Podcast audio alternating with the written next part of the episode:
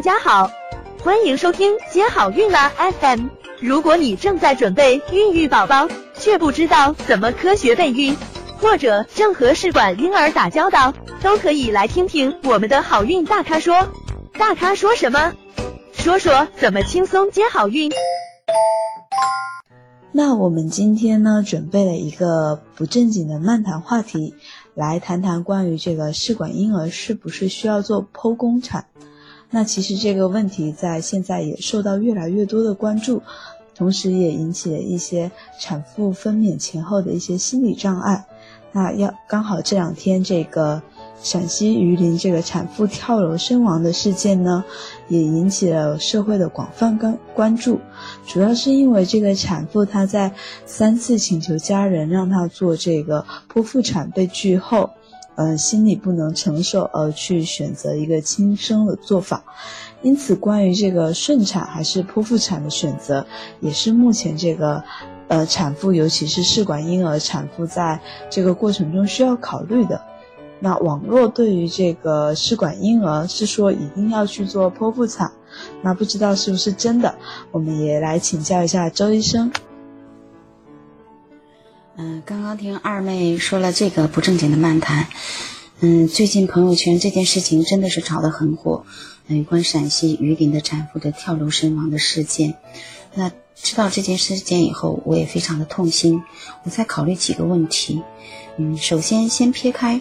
她是顺产还是剖宫产这件事情来说，我觉得，嗯，这个产妇可能存在一定的心理问题。嗯，虽然说可能发生了很多的事情，嗯，她也非常的疼，但是如果是一个心理非常健康的产妇，在这种情况下选择自杀的几率也是很小的。嗯，可能说她的心底相对是比较脆弱的一个状况，才会选择结束自己的生命，同时也结束了宝宝的生命。所以呢，嗯，和家人的沟通呢，以及家人对他的关心呢，嗯，其实有的方面是不是，嗯，我们还可以做得更好一些，嗯，但是这件事情，因为我们也不是当事人，嗯，所以也没办法评说产妇家属院方到底哪个方，嗯，做的有欠缺的地方。但是我们只是想着，嗯，如何做一些弥补，不要今后再发生这类悲惨的事情。所以呢，嗯，我觉得心里呢，真的是要心理健康，真的是一个非常重要的事情。还有就是，嗯，医院呢，这个产科呢，在防范方面是不是要做得更好一些？嗯，如果说有一些围栏，嗯，那他。想跳，但是也跳不出去，所以可能也可能会避免这类事情的发生。所以在而且宫口都已经开大了，那应该是在产床上，嗯，也有专业的护理人员跟踪，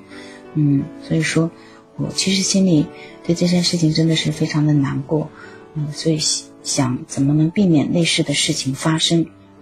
那接下来呢，跟大家讲，嗯，这件事情呢，嗯，顺产还是剖宫产，嗯，我们。试管婴儿的这个一定要剖宫产吗？其实也不是一定的。嗯，厦门安保院呢，嗯，这些病人由于都有饮食和运动的调整，有的甚至运动到三十四或者三十六周，所以他们的身体状况也是很好的。那如果说他没有产科其他的因素呢，嗯，那也是可以顺产的。嗯，但是如果是年龄超过三十五岁，又从来没有生育过宝宝的呢，那这种呢就属于高龄初产。嗯，再加上呢，试管婴儿的宝宝也比较珍贵，有些人呢真是来之不易，所以呢，呃，以珍贵儿的指征剖宫产，或者是以高龄嗯初产剖宫产，嗯，这样的剖宫产呢也是蛮多见的。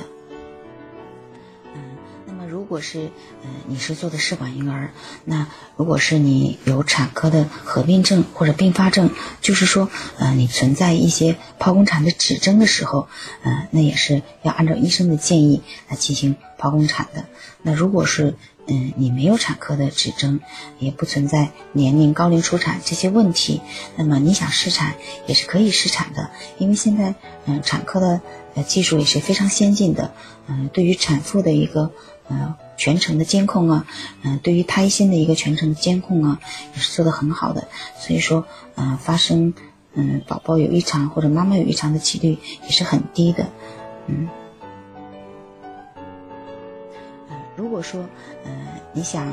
嗯，多生育几个宝宝，那么相对来说顺产可能比剖宫产更好一些。嗯，那么如果你想顺产，那你就要。呃，孕期呢也要继续进行运动，这样的话呢，才能让你的身体状况好，这样你发生产科合并症并发症的几率也会低一些，那宝宝呢也不容易发生缺氧的一些状况。那你一个是容易顺产，再一个呢就是嗯，可能产程相对也比较短，那你嗯遭罪的时间也比较少。嗯，现在医学呢也比较发达，也有的医院呢，像长庚医院呢也开展了呃。无痛的分娩，那这样呢？呃，整个过程宫口开大三公分以后进行镇痛，啊，这个过程呢，嗯，也不会很长，相对来说比原来好的很多。所以呢，也不要恐惧，嗯，也有一些呼吸的方法呢，可以有助于缓解你分娩期的疼痛，也是可以进行一些提前的一些学习的。想了解更多备孕和试管的内容，可以在微信公众号搜索“接好运”，关注我们。接好运，让怀孕更容易。